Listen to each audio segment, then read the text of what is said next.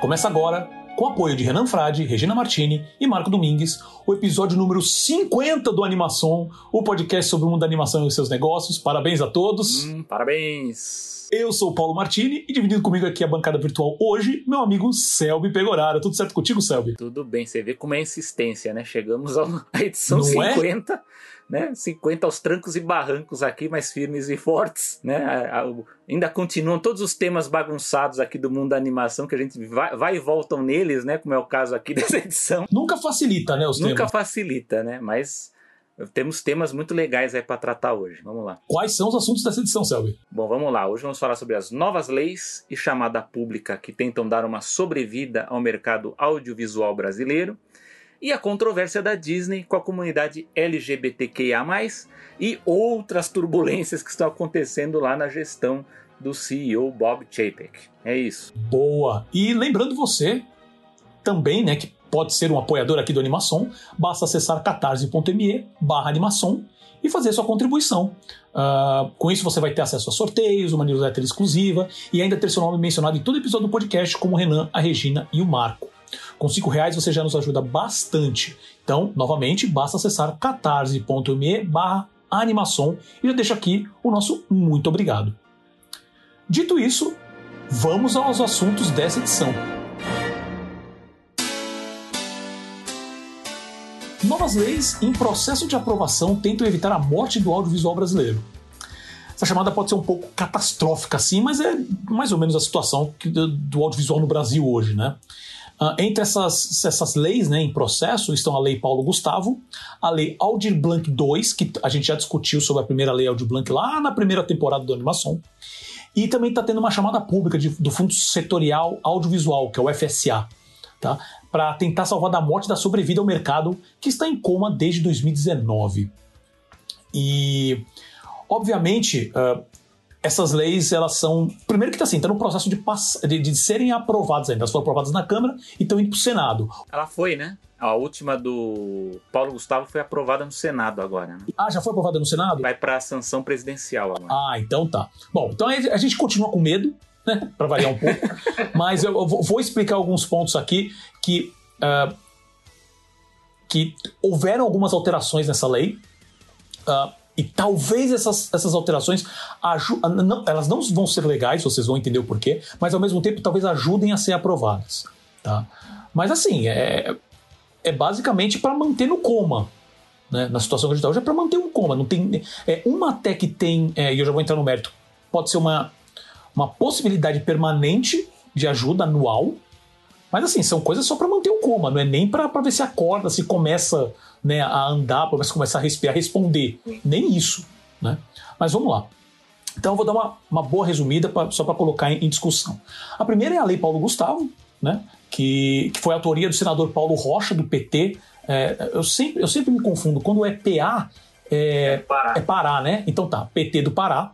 Uh, basicamente 3,8 bilhões de reais destinados ao setor cultural foi aprovado. Ah, bom, o Sérgio já falou né, que foi, foi aprovado no Senado também, mas ela tinha sido aprovada na Câmara no dia 24 de fevereiro tá, desse ano, uh, ah, para repassar as, a estados e municípios uh, ah, para socorrer né, o setor cultural. Isso também, estou falando, essas, essas, essas duas leis são bem abrangentes, é o audiovisual né, como um todo.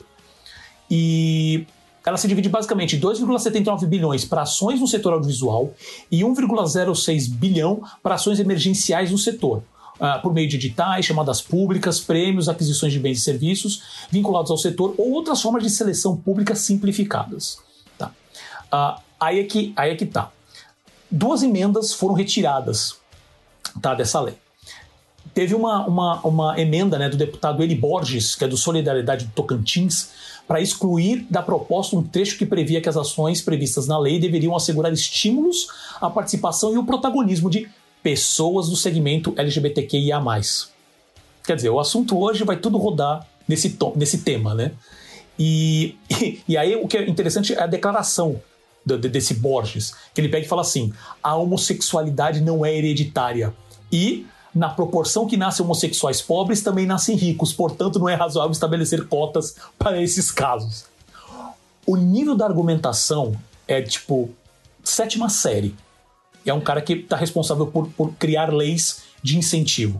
Né? Então, assim, existia então essa, essa parte da, na, na, na lei e o, uh, uh, o, o, que é o relator da Câmara, né, que é o deputado José Guimarães, que é do PT do Ceará, ele acolheu essa retirada, uh, esse pedido do deputado Eli Borges para retirar essa parte. Tá? A outra coisa também, outra modificação também foi apresentada pela deputada Bia Kisses. Muitos já conhecem também, né? É, PSL do Distrito Federal, que ela basicamente falou o seguinte: é, é, na, na, na lei original, quem ia ser responsável por fazer, para fazer a passagem, né, para identificar quais seriam os projetos necessários tal, seriam os estados e os municípios. Ela colocou uma emenda que fala assim: não, não, não, não, não. Quem vai falar é a União. Quem vai falar é o governo. Tá? E essa mudança também foi aceita. Então a lei está indo sem essa, essa digamos, essa, essa parte específica com referência a, a a, a conteúdos com tema LGBTQIA, e também onde o governo federal vai poder dar muito mais controle, pra, assim, vai, vai, vai controlar muito mais para onde vai esse dinheiro. Tá? Bom, e obviamente que essa é uma ação que ela tem a, a, o limite, né, a data limite dela é o fim de 2022. Por que será, não é? Será que se der tudo certo acaba no fim de 2022, né? Sim, eu estou falando desse desgoverno que tem hoje, então não estou fazendo firula, não, é por causa disso mesmo. Né? É mais uma ação, é, é, é um processo eleitoreiro, né, para falar assim: se vocês quiserem continuar, volta no candidato. Né? É isso, puramente isso. Então, resumindo, essa é a lei Paulo Gustavo. Obviamente, o resumido tem, tem, ela é super detalhado com referência onde, para onde, quais são os valores, para quais setores que vai. Então, é, só estamos falando dessa maneira mais abrangente para vocês entenderem. Uh, tem também a lei Aldir Blanc II, tá? que ela também foi aprovada na Câmara no dia 24 de fevereiro. Essa eu acredito que ainda não foi, né? Assim, deve ter ido para o Senado, mas ainda não, não passou não, o é, processo é, de aprovação é. dela, né? Uh, que é o projeto é da deputada Jandira, Fega, é, Jandira Fegali, do PCdoB do Rio, que tem como característica ser permanente com repasses anuais de 3 bilhões de reais tá? a estados e municípios. Esses repasses podem ser é, podem ser divididos até 17 grupos de atividades culturais que eles falam. E aí tem de tudo, tem uh, uh, referência a chamadas públicas, prêmios, compra de bens e serviços, cursos e outros procedimentos. Uh, também entram nesse processo uh, estudos e pesquisas, concessão de bolsas de estudo no Brasil ou no exterior, aquisição de imóveis tombados, manutenção de grupos, companhias e orquestras, uh, construção e manutenção de museus e etc. A, a ideia é que esse projeto tenha no mínimo cinco, pelo menos cinco anos, mas a ideia é que ele se torne permanente. Né? E passando rápido, eles, eles falam uma coisa bem interessante, que é de onde viriam esses recursos. Isso achei interessante. Tem vários pontos, mas alguns aqui só para ter uma ideia. Doações é, dotações orçamentárias, superávit do Fundo Nacional de Cultura. Superávit? Ok. Uh, doações, uh, tem aqui a arrecadação dos concursos e prognósticos de loterias federais. Isso é interessante, 3% da arrecadação. Uh, tem recurso da Loteria Federal da Cultura, uh, retorno de, dos investimentos feitos em empresas e projetos culturais com recursos do Fundo Nacional de Cultura, e entre outros. Tá? Então, são essas duas leis que estão nesse processo né, de se der tudo certo, elas passam. E aí tem essa que é uma coisa bem mais. É, é basicamente um edital, vamos dizer assim, né, que é essa questão da chamada pública do fundo setorial, que é para longas metragens, envolvem tudo, né, live action, é, documentário e animação também, que vai ser um total. Uh, eh, vai ser um e, e, é focado em longa-metragem, tá? Para deixar bem claro, longa-metragem para ser lançado no cinema, nos cinemas. Uh, ah, 85 milhões deles, sendo que 45 milhões destinados à modalidade nacional, que é para produtoras brasileiras independentes em todo o país, e 40 milhões destinados à modalidade regional, para propostas apresentadas por produtoras das regiões Norte, Nordeste, Centro-Oeste e Sul, ou dos estados de Minas Gerais e Espírito Santo. Tá? Uh, o limite de investimento por projeto está na faixa dos 3 milhões da modalidade regional e 4 milhões e meio em projetos na, nacional. Tá? E o, as inscrições já começaram, começaram em 14 de março, e os documentos do edital já estão disponíveis no site da, do Fundo, Setori, Fundo Setorial e também do BRDE. Tá? Selby, esse foi tentativa, minha tentativa de um grande resumo. Não, é certo, então você resumiu. Qual, o que, que você, qual a sua visão disso? É, bom, eu, eu não. Eu, sobre o, Vou tentar seguir a ordem. Eu não, não anotei tudo aqui, que eu não achei que você fosse falar de várias, várias coisas ao mesmo tempo. Vou ver se eu lembro. Se eu, eu vou ver se eu, vou ver se eu lembro tudo, né? Do que eu ia. Que eu tava pensando para comentar. Você falou sobre as emendas primeiro da lei, né? Que foram retiradas. Eu confesso que, enfim, eu, eu, eu não me preocupo tanto com, a, com as emendas da discussão federal, porque muitas vezes essas emendas elas são retiradas, mas esses temas eles são reinseridos nas, nos editais estaduais. Né? Isso já aconteceu no passado, você tira, é focado numa coisa e chega no edital do estado, ele altera, né? Então, eu acho que até por isso acabaram, acabaram aceitando essa retirada para aceitar o, o para aprovar o projeto mesmo, para liberar o dinheiro. Né? Acho que aí é aquela coisa do, do, do, do ganha e perde, né? Você perde de um lado, mas você vai ganhar o dinheiro e aí como isso vai se distribuir, mesmo que tenha esse, entre aspas, controle da União, quem faz os, quem acaba fazendo os editais são os estados e municípios. Então eles acabam é, definindo. Eu lembro dos quadrinhos, por exemplo, aqui em São Paulo que teve, tinha, tinha cheio desses de, de tema LGBT e outros, te, outros temas também, né, sobre racismo, enfim, outros. Então acaba entrando, né? Então não vejo isso como um grande entrave por, por conta da lei. Agora, isso que você falou sobre a questão da, da origem das verbas é, é, é um paliativo, né? Então, um paliativo para esse ano, 2022. É, é, uma, é uma visão que leva em, leva em consideração o efeito eleitoral, né? Porque a gente sabe que a área cultural foi uma área muito afetada, talvez uma das mais afetadas nos últimos anos, aí, principalmente de 2019 para cá.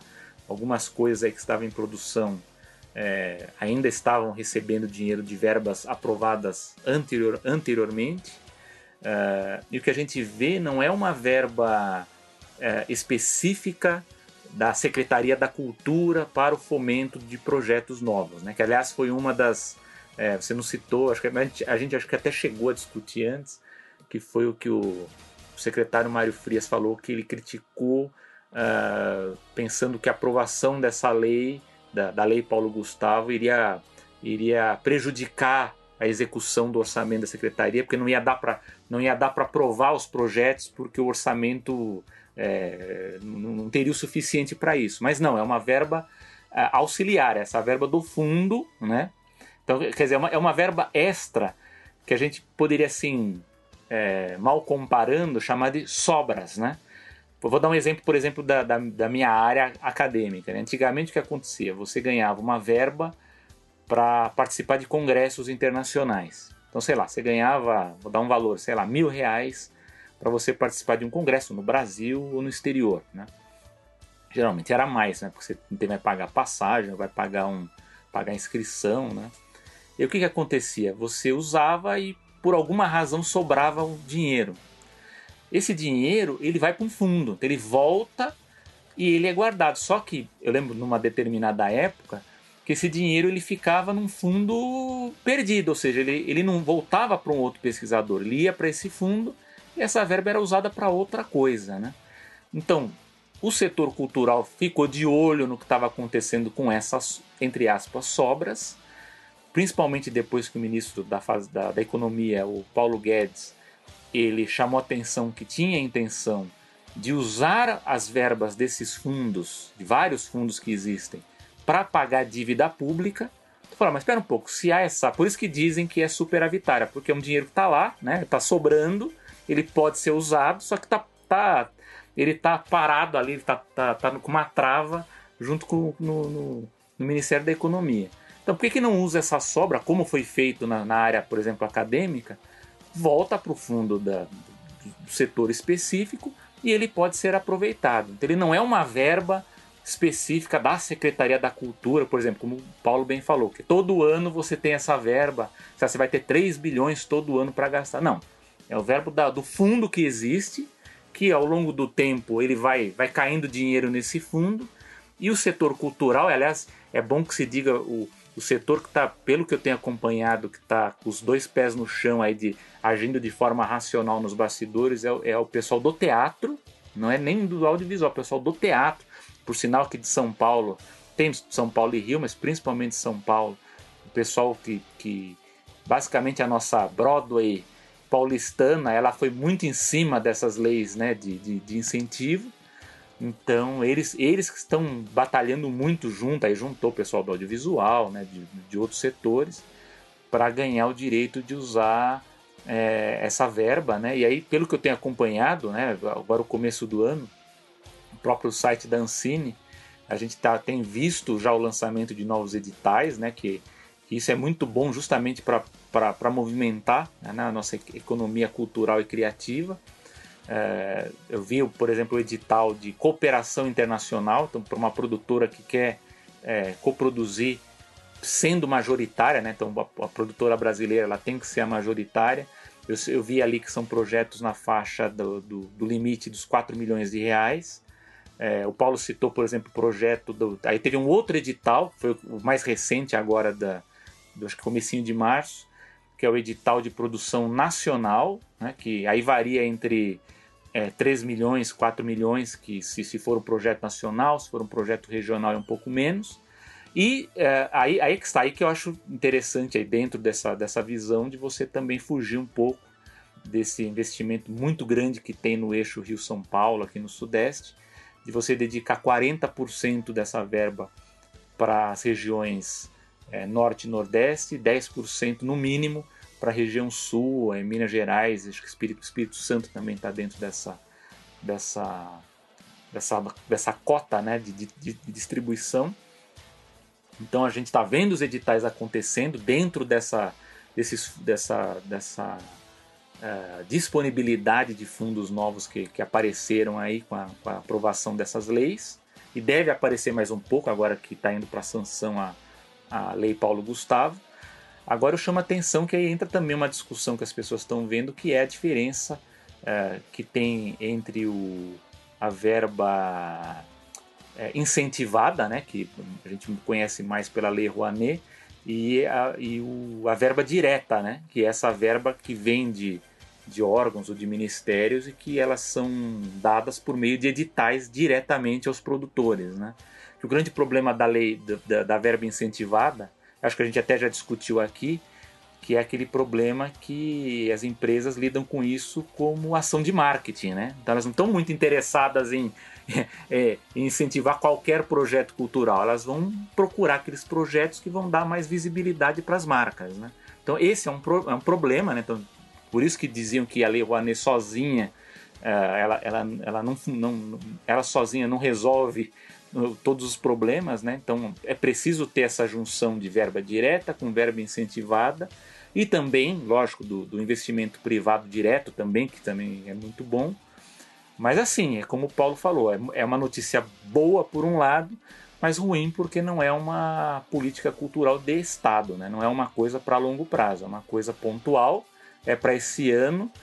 E eu diria que mesmo para o ano que vem, independentemente de qual governo que entra, a gente precisa ver ainda quais vão, qual vai ser a situação orçamentária, porque a gente está tá com muitas coisas acontecendo que a gente não sabe bem ainda como que vai a economia do Brasil para ver como que eles vão fomentar uma, um eventual novo governo, como é que eles vão criar esse novo mecanismo para reestruturar toda a cadeia cultural. Mas, de todo modo, é positivo que a gente esteja vendo esses novos editais agora. É isso aí. É, o, o, a questão para o ano que vem é, saindo desse desgoverno, é, entender como que vai ser. Se vai, por exemplo, se os governos que vão entrar vão realmente remontar toda a área de cultura dentro do governo e qual vai ser os próximos passos, para depois a gente começar a falar em, em, em, ações. Então, se vai ter editais, se vai voltar a ter algum tipo de conversa com parceria é, público-privada nesse caso, que aí é uma questão de história que eu mesmo não sei, sabe? Talvez você saiba mais. Você já teve alguma coisa com referência à cultura assim no Brasil?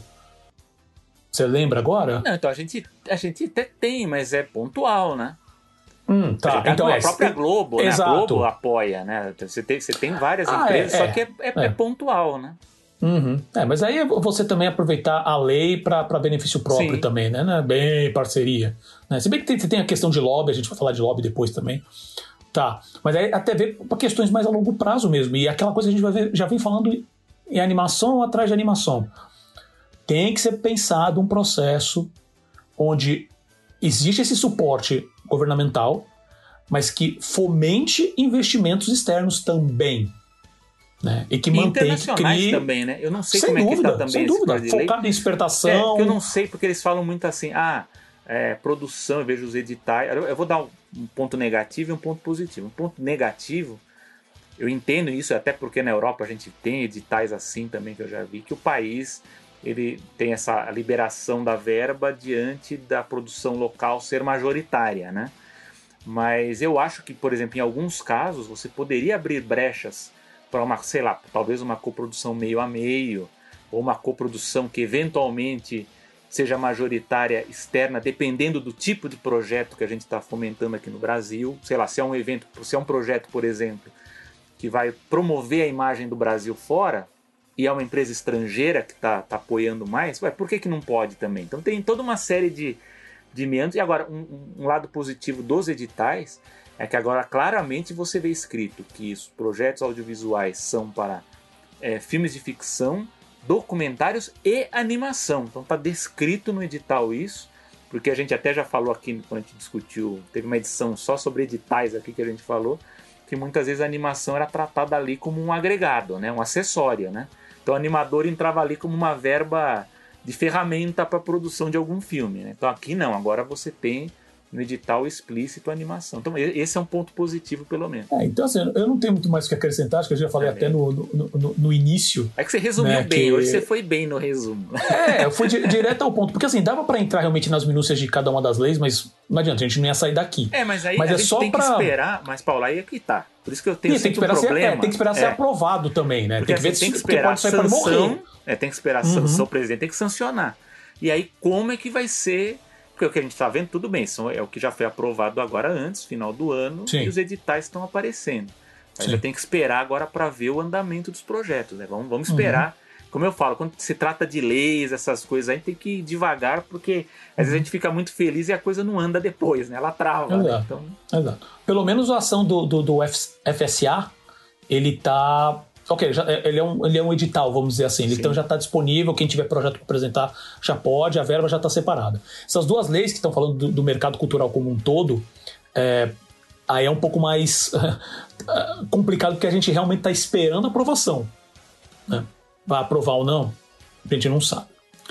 Mas é isso, então fiquem, fiquem no radar de vocês, porque é, pode haver movimentações, e esse ano é um ano extremamente complicado. A gente vai voltar nesse assunto, principalmente. Isso é uma coisa que eu já tinha falado com, com o Selby, de falar assim: olha, mais ali, por, talvez meio agora de 2022, talvez mais um pouquinho no meio do segundo semestre, a gente vai entrar nessa questão do, da, da quais são as propostas para a área cultural de cada um dos candidatos à presidência. Acho que é um assunto bem interessante isso daí. Então, a, as, as, os anúncios oficiais né, das candidaturas ainda não saíram, estão começando a sair agora é, o, o, e eu sei porque eu, eu peguei isso daí na, na, no meu Twitter lá. Tipo, o Boulos anunciou que vai realmente para ele não vai disputar governador, vai para deputado federal. Né? Então agora que a, a que tão, os anúncios vão começar a ser feitos. Né? Então a gente também vai ver quem é que está se candidatando, como é que tá indo, como que é a proposta de cada um e a gente vai trazer isso para discussão. Tá? Acho, que vai ser, acho que vai ser bem interessante. Aliás, acho que ninguém até agora falou em cultura, né? Né, assim, de, de, Olha, discussão. O pouco né? que eu tenho visto, não. Oh, eu, eu, eu, olha que eu tento, no meu tempo livre, tentar. Eu vi algumas coisas do Ciro Gomes, não falou nada, Moro também não. Lula também hum. é fala algumas coisas, mas não é. propriamente de programa. E o, Bolsonaro é, aí também não fala nada mesmo. É, mas a gente já espera assim, que não vai falar espero, nada mesmo. Espero que tenha esses projetos para cultura, né? Vamos ver. É, é, então, vamos, vamos esperar isso. Por isso que eu tô falando, vamos esperar quais são os anúncios oficiais para depois a gente ver qual que vai ser a plataforma, correr atrás dos detalhes e aí a gente volta a discutir sobre isso, com certeza. Gente, esqueci de falar o Dória também, né? Se ele for, né? A gente não sabe também, né? também. A gente não sabe, pelo que você falou, a gente não sabe nem se o Moro vai sabe, do jeito que as coisas estão indo. Olha, tem uns Hã? aí que a gente tem que esperar, que acho que vai, vai virar o jogo é. aí de muita candidatura, vamos ver. Exatamente. Então, Vamos esperar. E tem que ficar de olho dos, dos estados também, né? Principalmente aqui São Paulo. Não, sem dúvida, Rio, sem né? dúvida. Está, é, é, aí eu falo da presidência. Que aí é que também tem que ficar atento também. É, eu falo da presidência porque, obviamente, é o maior que tem ali tá um caos completo que dá guia para todos os outros lugares, né? Sim. E, mas também vê o, o, os estaduais, principalmente dos principais estados, né? é. né? São Paulo, Minas, Rio, né? É, óbvio que dos outros também, mas esses seriam os principais. Então, vamos aguardar. Lembrando que a animação está disponível no Spotify, Apple Podcasts, Deezer, Google Podcasts e nas outras grandes plataformas de podcast. E também no YouTube, lembrando, toda quarta-feira tem um corte, né? Que é um, um dos segmentos que a gente acha bem interessante, a gente disponibiliza no YouTube para você, se você quer, prefere consumir lá pelo, pelo YouTube, ao invés do podcast completo, é uma opção também. Então, toda quarta, novos vídeos. Então, basta procurar por Animação. A-N-I-M-A-S-O-M se você ainda não sabe ou se é uma primeira vez que você está aqui com a gente. Se você gostou desse episódio, compartilhe com sua rede de contatos, escreva um review e deixe sua nota nas plataformas de podcast. Lembrando que o Spotify agora liberou nota também para os usuários. Tá? Então você vai lá, acha a animação, se você curtir, dá aquelas cinco estrelinhas para nós que ajuda bastante. E lembrando também que a gente está sempre, todos os episódios são disponíveis no nosso site animaçãopod, animaçãopod.com.br.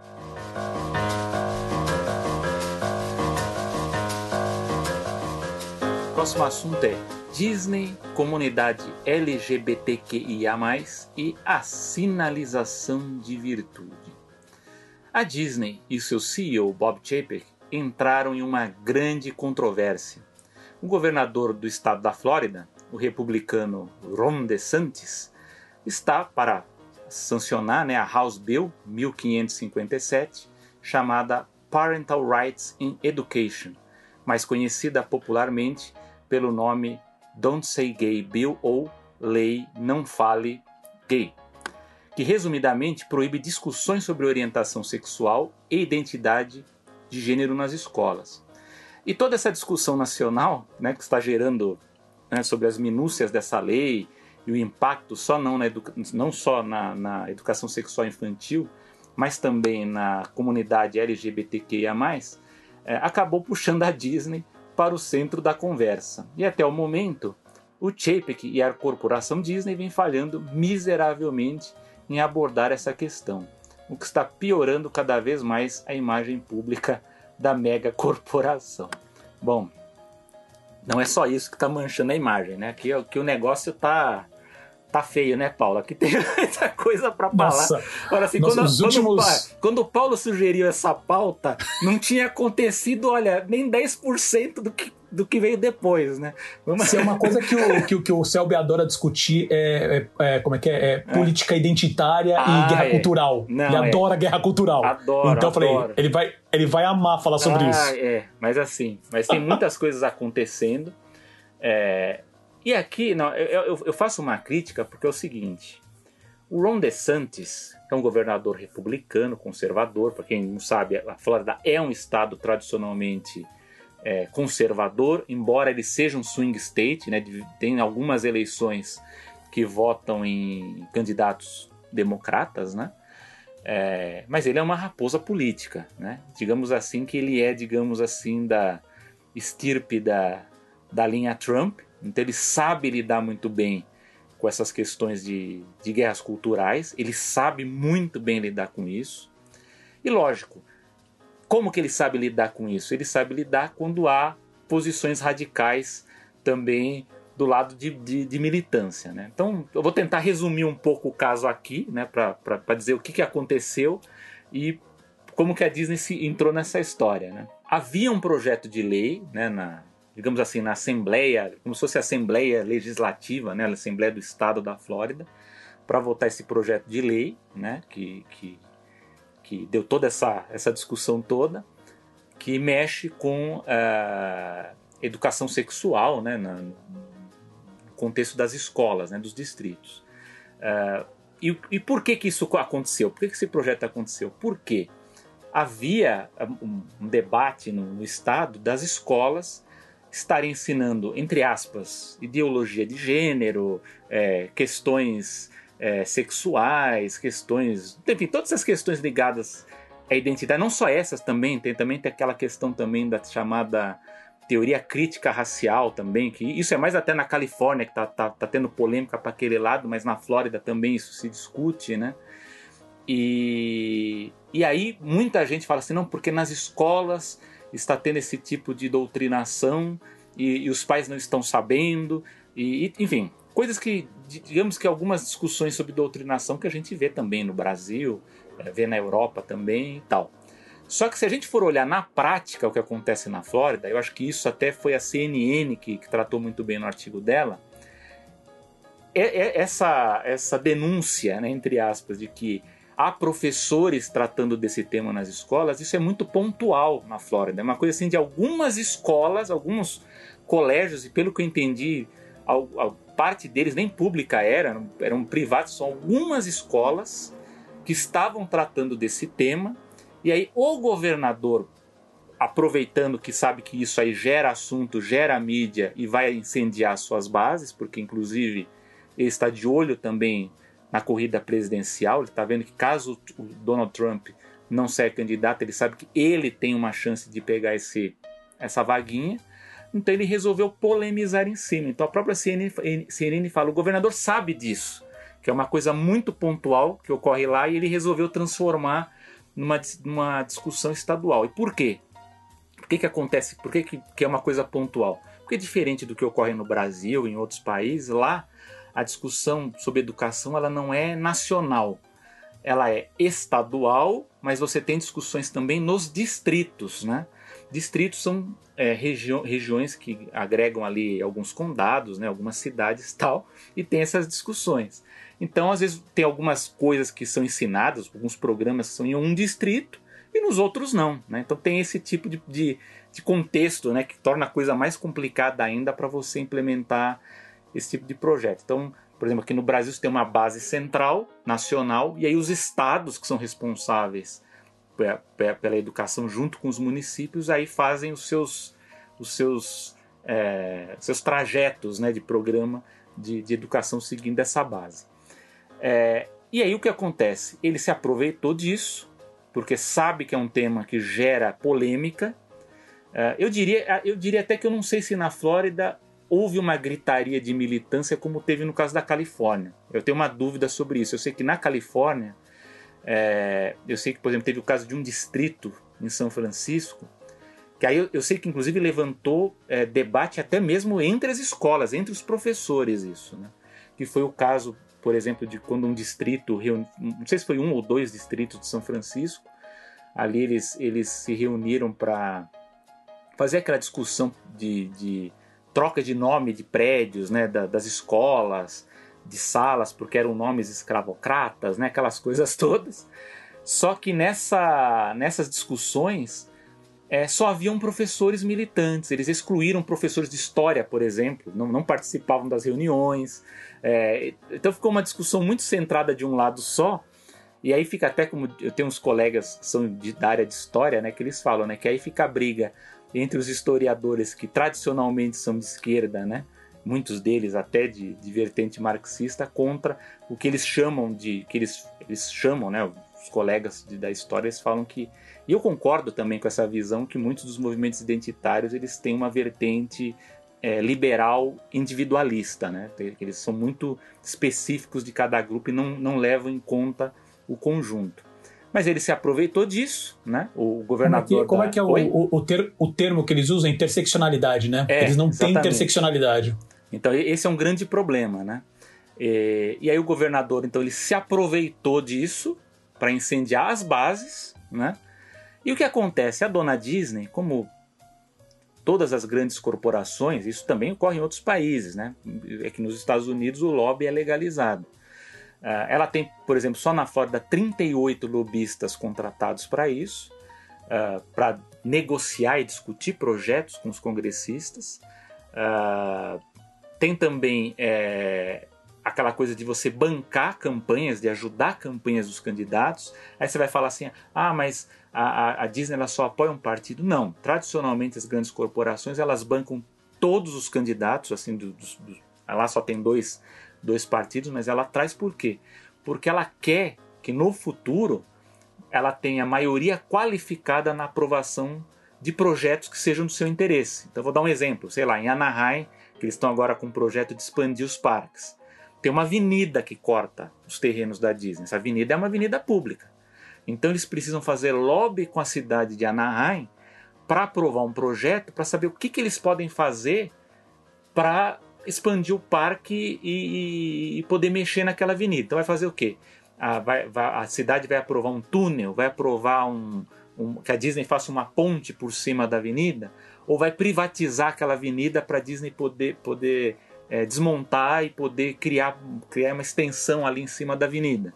Então ela precisa ter esse apoio né, do, do Congresso para aprovar uma série de projetos e aí tem as contrapartidas. Então você aprova isso, e a Disney, sei lá, ela dava como contrapartida uh, um, vai aumentar a contratação de X pessoas da cidade, enfim, tem uma série de coisas que, que, que a empresa pode dar em contrapartida.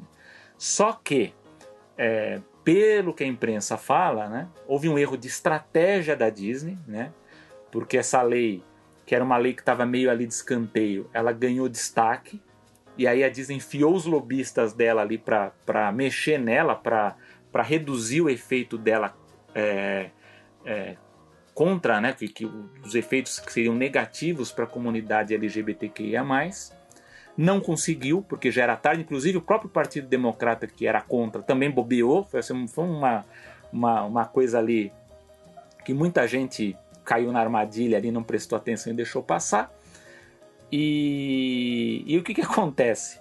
É, é, é uma situação delicada, porque assim, mesmo as pessoas, famílias progressistas que moram lá, é um, aí você vê o, o embrólio que a Disney entra, né? Que, que o, o, governador nada de braçada nisso. Eu estava conversando com gente, inclusive, que é contra o governador e fala: o governador nadou de, de braçada nessa história. Por quê? Quando você joga a lei para as pessoas lerem, e eu fiz isso, eu fiz essa experiência, eu acadêmico chato fiz isso. Você joga a lei, que ela fala assim: olha, a lei é para não tratar de educação sexual desse, desses temas, é, com crianças abaixo dos 9 anos. Todo mundo é a favor da lei, a não ser quem é militante, quem é da área. Assim, você joga a lei do jeito que ela está escrita, a base dela, as pessoas, assim, quem tem família lá, que tem fala, não é certo mesmo, não tem que, não tem que tratar mesmo é, esses assuntos abaixo dos 9 anos, né? Aliás, aliás, eu acabei lembrando até da minha própria experiência, porque eu fui, não sei se o Paulo se teve essa experiência ou não, eu fui, quando eu sou aqui de São Paulo, eu fui da única turma que teve aula específica de educação sexual na escola, né? Na escola pública, eu tinha 10 anos, foi na quarta série, e não eram os professores que davam aula, era a coordenadora que dava aula para todas as turmas da quarta série, justamente por conta disso, de não ter o risco de cada professor falar, ó, falar uma coisa ali que, que vai para então, por, por esse risco era coordenadora da sala, então uma, por algumas semanas de aula disso, Lógico que não tratava de, de, de dessas coisas atuais que a gente vê hoje, de, de gênero e tal, eram mais, muito mais coisas voltadas para prevenção de saúde, de, de gravidez, de, de, abuso, essas coisas. Mas eu lembro então, que. Oi, mas eu lembro que era, era, mesmo isso era, era muito polêmico, né? Agora, é, lógico que. O que, que, você ia falar, Paulo? Não, eu tô falando assim, que, é. o que eu lembro. Tudo bem, eu, eu estudei é. em escola particular. Ah. É, então não posso entrar no mérito, mas na escola particular, o pouco que eu lembro é que teve aula sobre reprodução, na verdade. Sim. Né? Então fala de, de órgãos sexuais tal, e é isso. Não entrou em questão, nem mesmo assim de, de, de reprodu, literalmente reprodução. Né? Falava de órgãos, órgãos sexuais.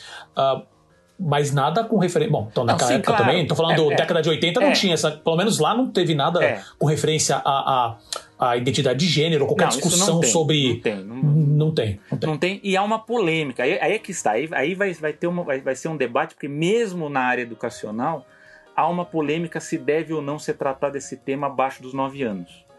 Eles, muita gente acredita que deve ser, mas acima dos 10 anos, porque aí você também vai ter essa coisa de poder discutir com a família, vai, os alunos também vão ter também um pouco mais de noção do, do que está sendo tratado na sala de aula. Aí é, é, é um debate do campo educacional.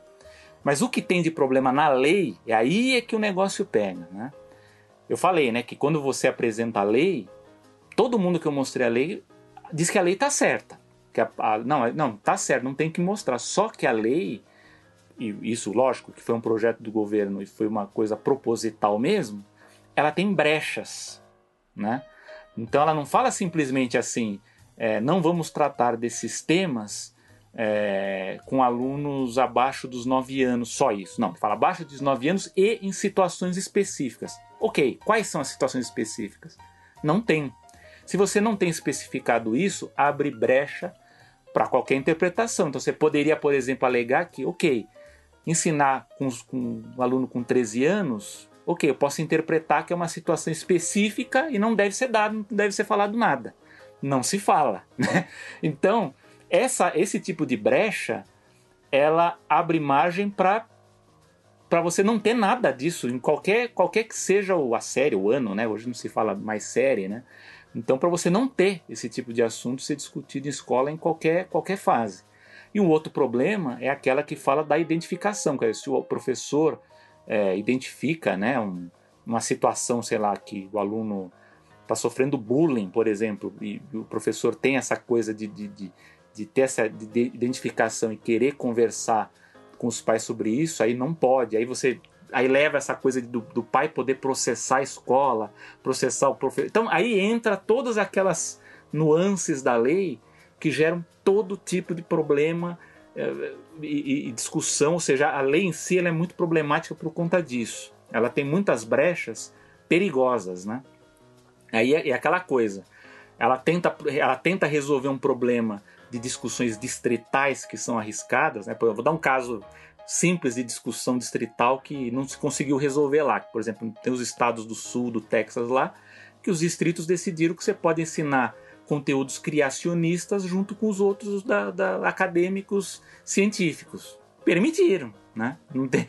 Aí vira aquela bagunça. Aquele, aqueles distritos podem, outros não. Então deu, deu problema. A lei é problemática. Mas aí o que, que o Bob Chapek entra e fala? ele não deveria, ele pessoalmente, se meter nisso. Você tem uma figura Agora que a empresa, coisa fica boa. É, Agora a coisa fica boa. A empresa tem uma figura chamada chefe de Corporate Affairs, que é, hoje, hoje é o Geoffrey Morel, que a gente já falou aqui, que é o, digamos que é o bombeiro da situação, né?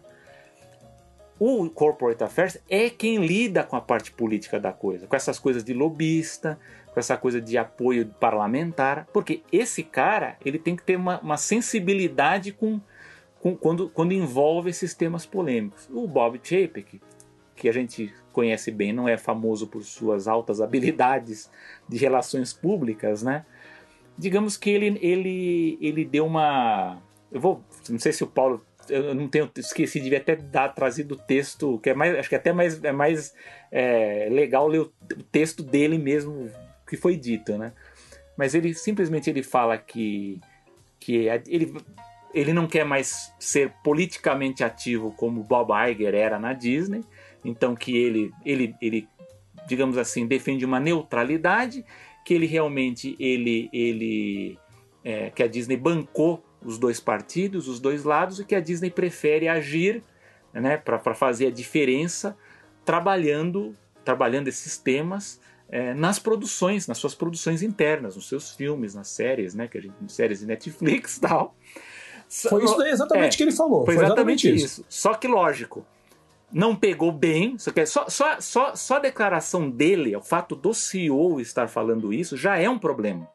Então eu falei. Ah, eu tô aqui é. e eu dou dinheiro para ambos os lados, tá? É. Isso, é, isso é normal, é. gente. Isso é, é, é uma verdade que todo mundo sabe, mas ninguém fica levantando não e, tem. E, não, Paulo, e ele pegou e fez isso, é. basicamente. Eu vou dar um exemplo assim de como não se meter diretamente.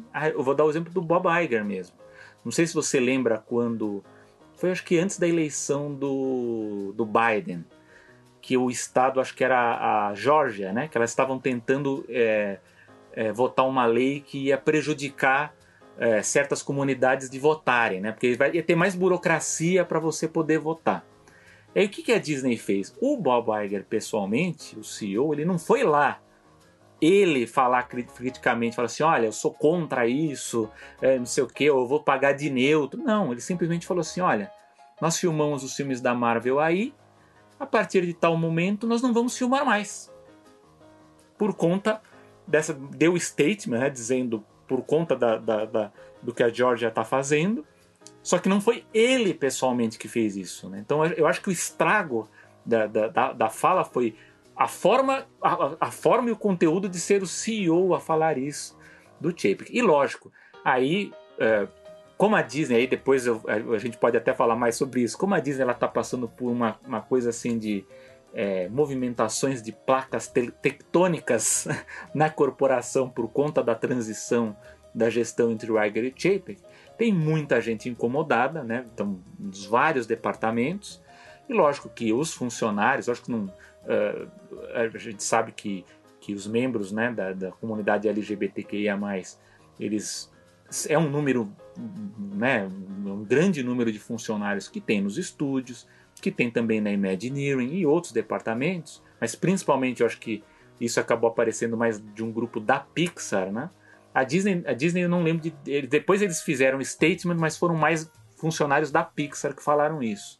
Eles na levantaram. verdade, da Pixar, eles, os da Pixar, na verdade, foram os primeiros que é, divulgaram uma carta aberta É, é, criticando, né? Mas existe, existe até um movimento, principalmente também nos parques. Os, os, os cast members É, também se levantaram muito contra isso. sim. Então, aí eu, a Pixar fez essa carta aberta, é, reclamando de um ponto que o Chapek fala, que é que é aí que eu acho que ele caiu do cavalo quando ele foi falar isso, porque ele fala que ele defende essa neutralidade política, embora dentro da Disney é, haver- haveria espaço né, para o avanço né, de- de- de- dos temas né, ditos progressistas. Né?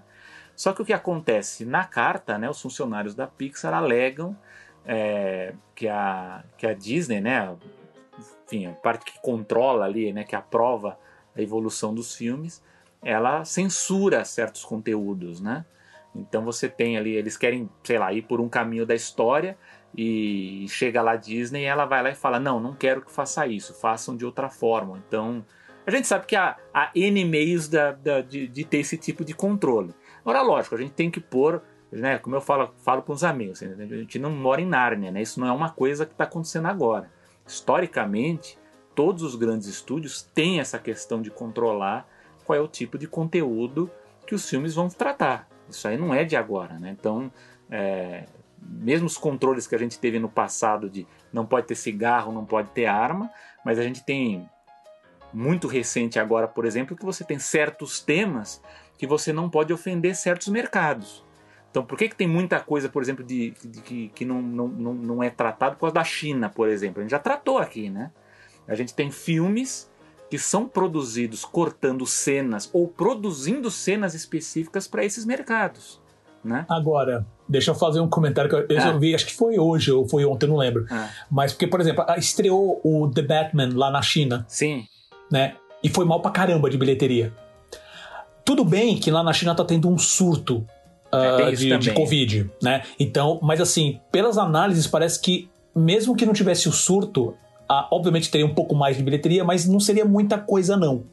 Então já tem, eu já li algumas análises falando assim: ah, o, o- talvez a China não seja mais esse mercado salvador, né? Que a qualquer coisa a gente vai. Vamos fazer tudo focado na China, porque é lá da China que vai, tra- vai trazer o que, o que tiver faltando, né? Se um filme como o Batman já não tá conseguindo fazer isso, é, eu é- acho que no primeiro, numa primeira Hum. análise pode ser muito genérica, porque afinal de contas foi um filme, calma. Também, né? E pode ser um tema que pode ser que realmente os, os, os, os, os chineses não estejam tão interessados. Os gostos deles são também bem diferentes dos nossos. Sim, a China já, a Disney e outras empresas já tentaram lançar filmes lá que aqui foram super certos que lá não deram tão bem. é. Não, então, é Mas a- alguma coisa já tá citando, já tá, como é que é? Jogando alarme já na galera. É, mas assim, mas o caso da China, esse caso que você falou que eu também já, já vi, lógico, a gente tem que ver pontualmente, porque lá tem várias grandes produções que entram e não fazem sucesso. E aí, claro, a gente tem que ter cuidado, porque também não sabe também por que, que não teve esse sucesso. né? A gente também precisa ver se foi lançado no número de salas aprovadas lá pela, pela China. Tem toda uma, toda uma, uma variáveis aí dessa questão para para discutir.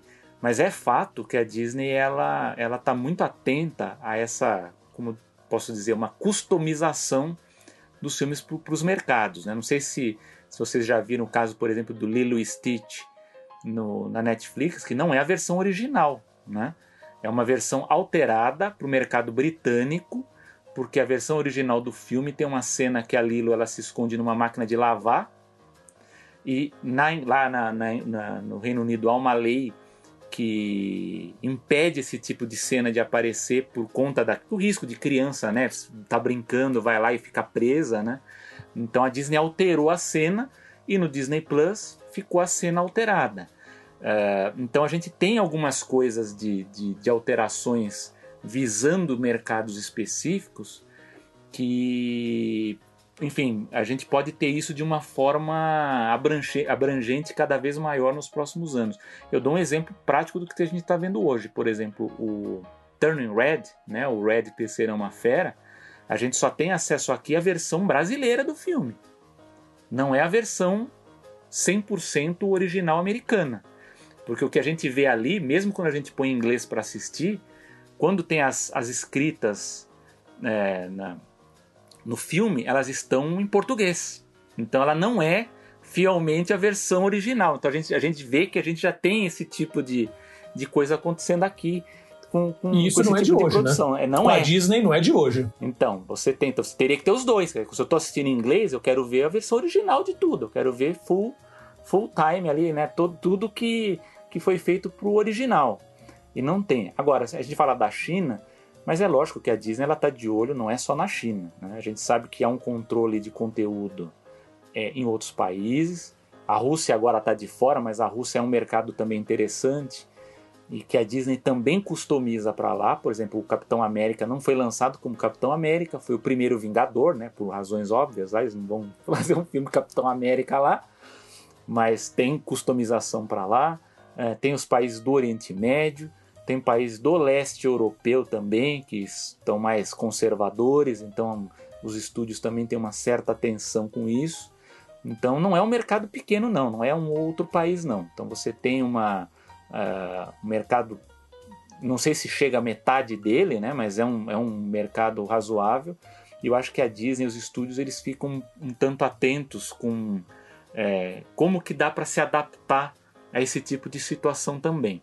Mas o fato é, esse tipo de censura, né, para voltar ao caso lá do, do que falou e a carta da Pixar, é, esse tipo de censura ela é tradicional, né, já tem coisas muito antigas que daria para citar aqui, justamente por conta dos mercados. Já teve, por exemplo, caso de filme que foi cancelado porque o conteúdo era muito regional. Eu lembro que até disse que o, o diretor ficou muito chateado, que era da Disney mesmo, no My Peoples, né, que era um projeto da Flórida, que simplesmente não é muito regional, não, a gente não quer, no, mercado internacional não vai entender o filme, cancela.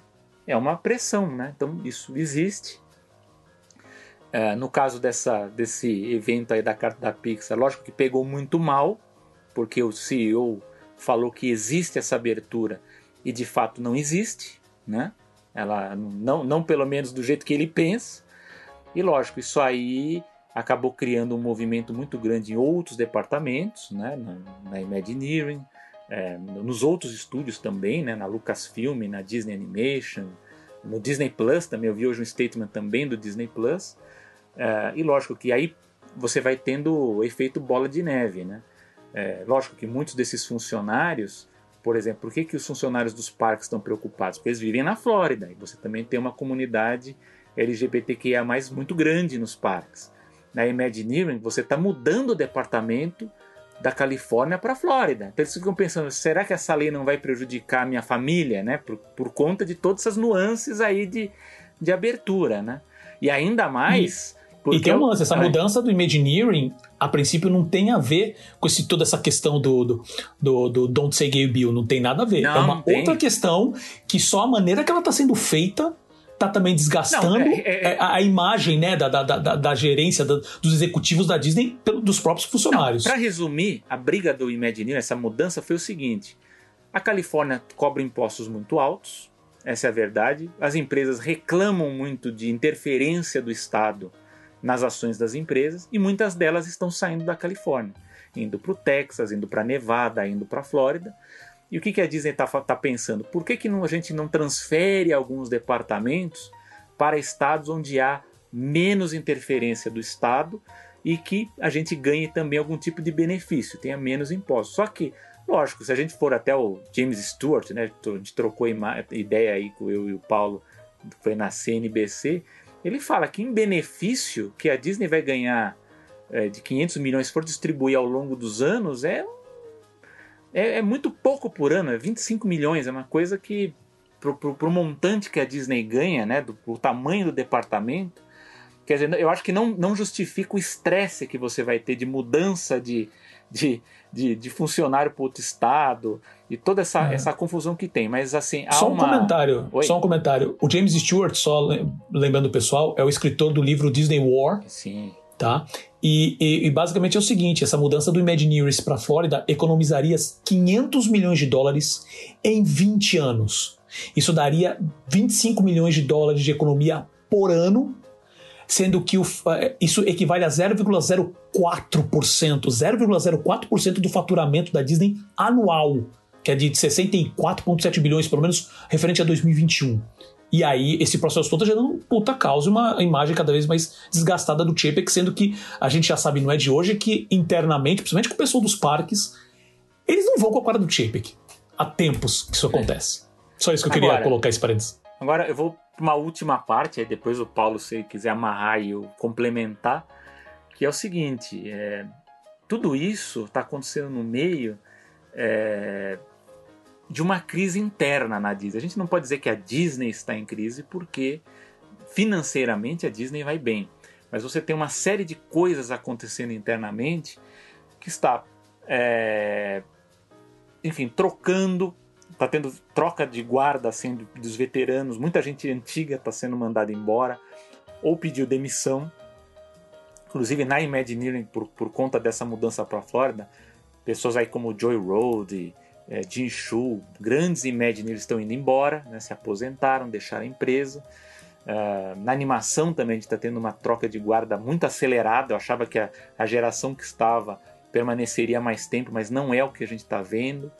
Uh, e, enfim, a, a, a, troca de gestão entre o Iger e o Chip, ela não está acontecendo de uma maneira tão simples quanto a gente estava esperando. Né? Então, a gente está vendo no começo essa, essa birra do Chip que estava estava muito dentro de, uma, de um, dos blogueiros, né, dos, dos, dos, blogueiros de fãs que tratavam desse tema, mas agora está indo, uh, foi depois para a mídia de cinema, né, o Hollywood Reporter começou a falar, especialmente agora por conta dessa, dessa Don't Say Gay Bill, né, do, do projeto de lei, mas agora está indo para a CNN, para a CNBC, por conta da, dessa coisa da gestão. Então, um dos pontos, vou tentar resumir, é, é que eu, o, a gente já discutiu aqui que o Iger ele ficou ali como uma sombra, né? Porque ele era o executive chairman, né? Então ele era um, era um executivo ali que basicamente ele ficou ali para ajudar a tratar das, dos assuntos criativos na Disney, né? Mas lógico que isso não pega bem, porque imagina, se, o Chip que ele assume o cargo e o anterior tá ali fazendo sombra nele, né? Então ali é, é um problema, não deixa de ser, embora seja revelado que o que ele assumiu muitas atribuições mais rápido do que a gente pensa. Então, mesmo antes do, do, do Iger deixar o cargo agora no final do ano, o Chapek já tinha assumido algumas coisas de, de, de, várias coisas da parte criativa, mas a relação deles não era boa, né? Então, uh, ao longo desse período em que o Iger ficou ali como número dois ali de sombra, é, ficou ficou né, turbulenta principalmente depois de uma entrevista. Engraçado que eu li essa entrevista, não sei se eu cheguei a comentar com o Paulo, mas quando eu li essa entrevista eu falei, eu acho que essa entrevista não vai pegar bem lá com o Chapek. Não pegou pelo que a imprensa está falando. Foi uma entrevista que o Bob Iger deu para o New York Times, em que ele fala que ele esperava ajudar o Chapek a gerenciar a companhia né, durante a pandemia. Lógico, que isso, é, lógico que isso aí não pega bem, quer dizer, você olha, o cara lá, o CEO, ele não dá conta, eu tô aqui para ajudar. Então isso diz que essa foi uma, digamos assim, a, a mudança de chave ali para o Chape que dá uma, uma afastada nas relações com ele. É, um outro problema é que ao longo dessas mudanças que o Chapek tem feito de troca de guarda, porque o que acontece? E aí a gente, tem que, a gente tem que ser bem honesto aqui, porque parece que todas essas coisas que estão acontecendo na Disney, por exemplo, muita gente reclama do que está acontecendo no Disney Plus, dessa coisa do Genie Plus e dos reajustes, né? As coisas, as ações gourmet nos parques Disney. Parece que é tudo invenção da gestão Chapek. Muitas dessas coisas já eram da gestão Iger, elas estavam sendo desenvolvidas lá e caiu no colo do Chapek para ele executar, né? Então é bom deixar claro que tanto Iger, Chapek e o Karen Daniel, né, que a gente já falou aqui que é o praticamente o número dois todo poderoso ali responsável pela estratégia de distribuição de todos os conteúdos, todos eles queriam acelerar o, o passo dessa transformação digital na Disney, que basicamente é você organizar a empresa toda voltada para um núcleo digital, que é o Disney Plus, e pelo que a gente agora vê nas entrelinhas, é uma ideia que de juntar mais coisas ainda, por exemplo, o Disney Plus e outros softwares, tudo num, num universo digital único Disney, que é o que o Jape chama aí de metaverso, mas enfim, basicamente era isso. Só que essa transformação toda digital muito acelerada, ela criou rupturas muito fortes. Por quê? Porque a velha geração tinha resistências nos estúdios, nos parques, em todos os departamentos. Então o que aconteceu? Você cortou a cabeça né, do, dos veteranos que, que diziam, entre aspas, assim, faziam um corpo mole ou eram muito céticos a uma mudança muito rápida. Então trocou essa chefia toda. Você tem pessoas mais novas trabalhando agora, então isso cria, uh, cria cismos ali né, dentro da empresa. Uh, e ao longo desse período, vários desses empregados começaram a telefonar para o Eiger para expressar a sua insatisfação é, com o Chapek, que não apenas eu sei por conta da lei, né, dessa coisa que o Chapek acabou falando, mas também eu sei que sobre outros assuntos também isso aconteceu. E lógico, eu falei do Karen, Karen Daniel, né? É, uma grande crítica, que é até hoje é uma grande dúvida, é o problema dele ter centralizado né, todo o poder de orçamento é, nas mãos dele. Né? Então você tirou a autonomia, você tirou o poder dos chefes de estúdio, colocou tudo na mão dele. Então você vai, vai aprovar um filme, precisa passar pelo Karen Daniel para aprovar. Isso é, isso é problemático quando a gente trata de Hollywood, isso aí também dá tema para um podcast específico, porque quando você lida com talentos, quando você lida com artistas, com produtores tal, o executivo do estúdio ele precisa ter uma autonomia porque o cara que está negociando ele vai negociar com a pessoa que tem de fato o poder. Então, quando esse chefe de estúdio, é, seja o Kevin Feige, seja a Kathleen Kennedy, Pete Doctor ou outros tal, eles perdem esse poder, então fala assim, ó, esse filme não vai ser mais lançado no cinema, vai ser lançado só no Disney Plus. Ó, era pro Disney Plus, não vai ser mais, vai ser, sei lá, de, decidem que é outra coisa. Você acaba perdendo credibilidade com a área artística, né? Então, uma crítica que existe é que o Karen Daniel seria muito, embora ele tenha trabalhado, ele passou por vários departamentos na Disney, mas que esse controle centralizado, é, ele é muito mais de uma empresa voltada para a tecnologia que aí a gente vê que é uma coisa que já começou com Iger, ou seja, transformar a Disney numa empresa centralizadora, né, que, que, que tem ali uns executivos que controlam todos os departamentos, do que uma empresa criativa em que você tem mais é, autonomia e espontaneidade de decisões entre as produções. Então isso, isso é um grande problema.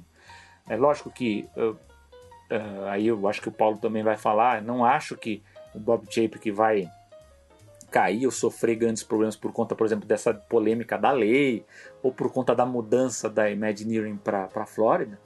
Mas como a parte tecnológica é a joia da coroa, pode ser que, por exemplo, o Disney Plus não renda o esperado, porque existe uma meta até 2024 para alcançar em número de assinantes, por isso que agora estão tentando criar novas formas aí de atração de público. Mas é, se se eu acho que se o, o, o, conselho de administração, né, que a gente chama de que é o board, né, é, eles vão ficar de olho nisso, eles não vão fazer nada agora, porque eles aprovaram o Chapek para ser o CEO, então pegaria mal fazer alguma coisa agora, mas eu acho que para o ano que vem, eu acho que o, o, principal, principal foco de atenção deles é a, é o, o atuação do Disney Plus é, nessa ascensão de, de audiência, né, de assinantes, em relação ao que é lançado nele, né? Então, é, eu acho que todo o resto vai ser medido, vai ser avaliado com razão nisso, né? Então, é, se essa questão do Karen Daniel é, discutir, centralizar coisas que antes duravam meses, agora dura semanas e ele aprova ou não e tal e, e tá bem, aí a gente vai ver. Mas é, eu acho que a gente vai ter um ano bem assim, para esse assunto tá tomando os, os, principais meios, principalmente os que tratam de, de editorias políticas e financeiras né, do, do, do mercado, né, eu acho que o Chapek ele vai estar tá sob um escrutínio muito maior esse ano, ele vai ter que se cuidar se ele quiser ter o contrato renovado em fevereiro de 23. e você, Paulo? Não, o bom é que você falou super pouco, falou quase assunto nenhum. Não, mas assim, eu acho que você passou por, muito bem por todos, por alguns dos pontos, né? E de uma maneira mais sem entrar muito. Ah, o que, que eu, como que eu vou dizer isso? Existem alguns pontos que entram em, em questões para mim que são as questões mais morais. que eu acho muito complicado. Deixa eu ir direto aos pontos, eu, eu vou explicar. Por exemplo, a questão que você falou da, da, da lei, que a lei realmente é abrangente e ela permite interpretações e, e todo tipo de desculpa para você aplicar não só para as crianças abaixo dos 9 anos, mas acima. Porque ela fala de que, que, não pode haver discussões, mas também pode haver discussões em quem? Entre os professores, no ambiente escolar. Se tiver alguma, se o aluno vier com alguma dúvida, o professor não pode responder, mesmo que não tenha aula disso. O meu ponto é assim, obviamente tem muitas outras brechas, né? Mas a minha questão principalmente com o estudo é, para variar, pânico moral.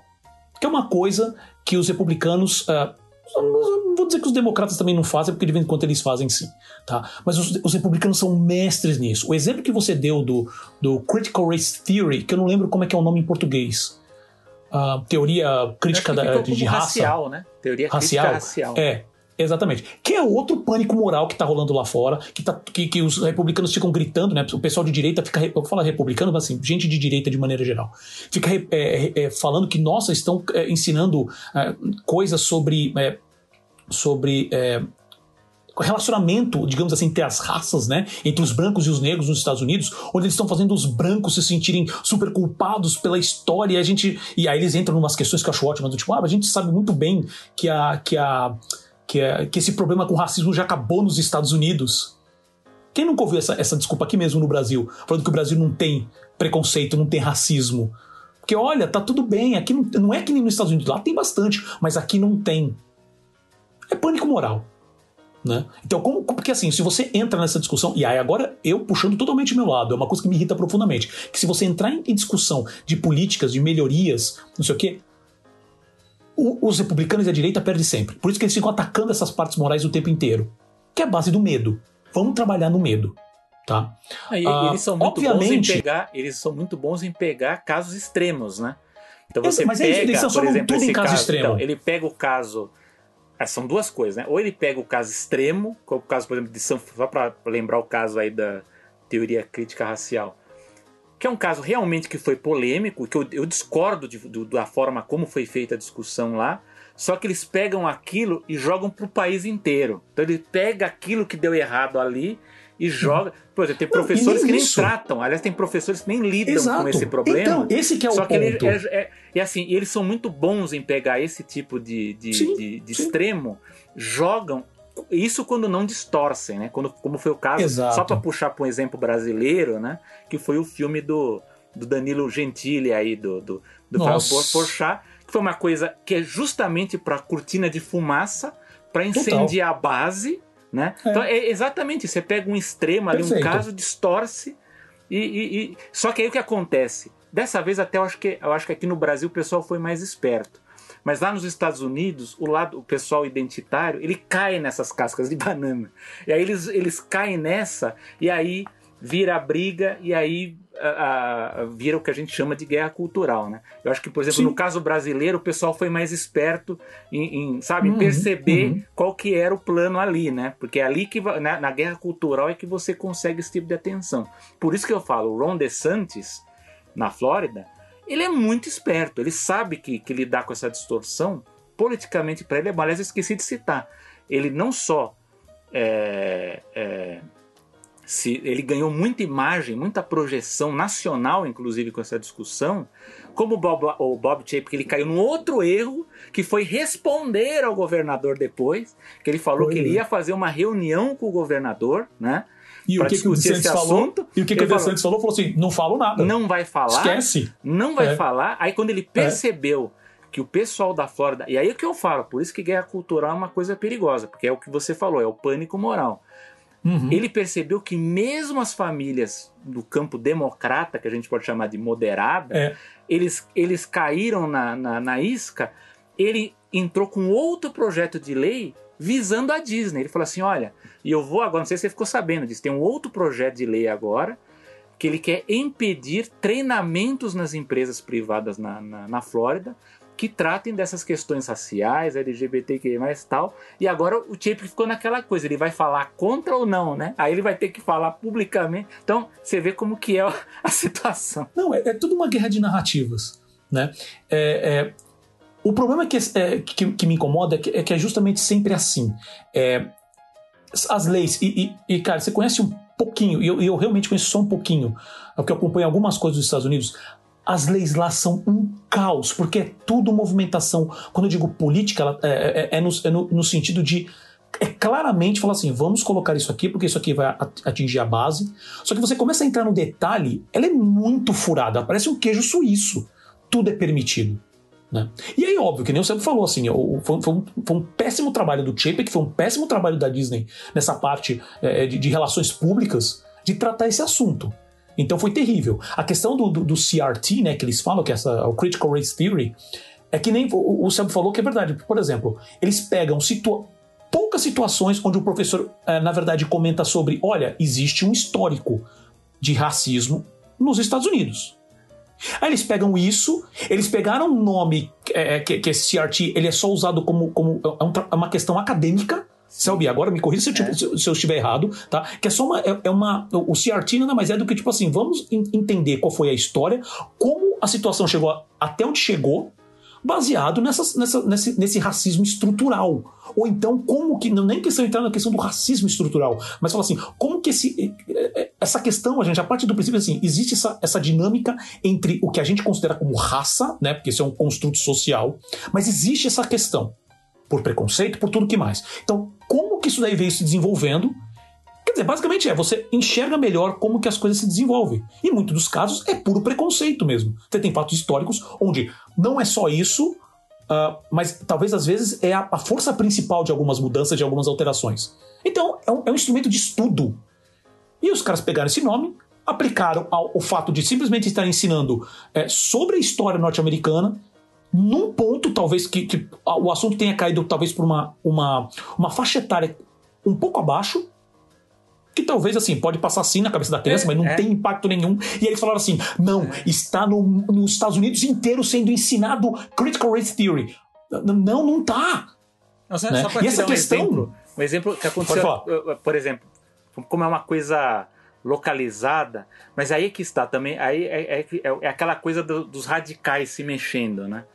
Eu lembro que isso acontece, acho que muita, muita da reação conservadora também aconteceu, porque em algumas universidades você tinha movimentos de professores e de alunos militantes que, por exemplo, proibiam, por exemplo, um professor, por exemplo, vai discutir alguma literatura e por alguma razão ou o autor é, ou o livro é racista, por exemplo, então, o autor tinha alguma ligação na, na época, então eles falavam não pode discutir.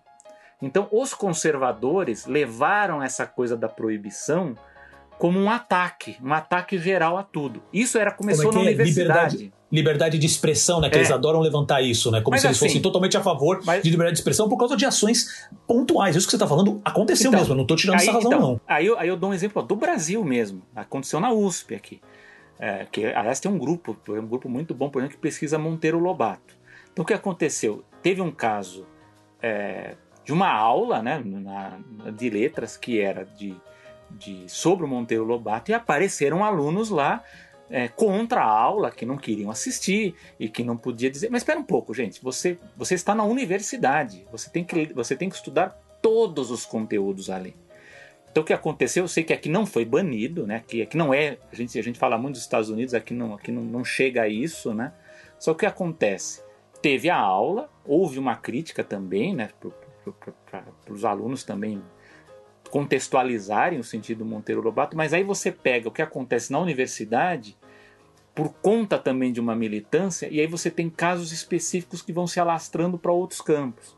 Então, assim, um determinado colégio, é, que os alunos não querem que o livro seja tratado tal, e aí esses caras. Aí você tem uma reação do outro lado que enxerga isso como um ataque aos cânones clássicos. Aos can... Não, você está falando mal de tudo, e aí você quer proibir. E aí, qual que é a reação deles? Nós vamos proibir qualquer ação que, que, que venha a tentar contextualizar tudo. Então é uma, é uma, é uma briga mesmo de, de, de extremos e que leva a essas posições burras. Né? Eu acho isso ruim porque, por exemplo, mesmo para quem quer lidar com, com avanços, por exemplo, nessa questão do racismo, sofre. Porque, por exemplo, ele quer discutir um livro ou uma produção, um filme que, que, que lida com essa questão é, de uma forma positiva para a comunidade. É, de um lado, você tem militantes que são contra, e a, da, da, dos identitários, e você agora tem o dos conservadores que também são contra. Falam, não, se você vai falar sobre isso, você vai falar que os brancos são ruins, que os brancos são opressivos, que é ruim, então não se discute. Então, eu acho que, acho que nunca o, o sistema de educação nos Estados Unidos ele nunca foi tão atacado por conta dessas, dessas brigas de reações, porque você pega casos muito extremos e tentam jogar para todo mundo. Né? Isso, isso é um problema. Exato. E aí, uh, obviamente que isso é, é, é, ruim, mas eles transformam, né? Vira esse pânico moral. E obviamente, que é que você falou do DeSantis.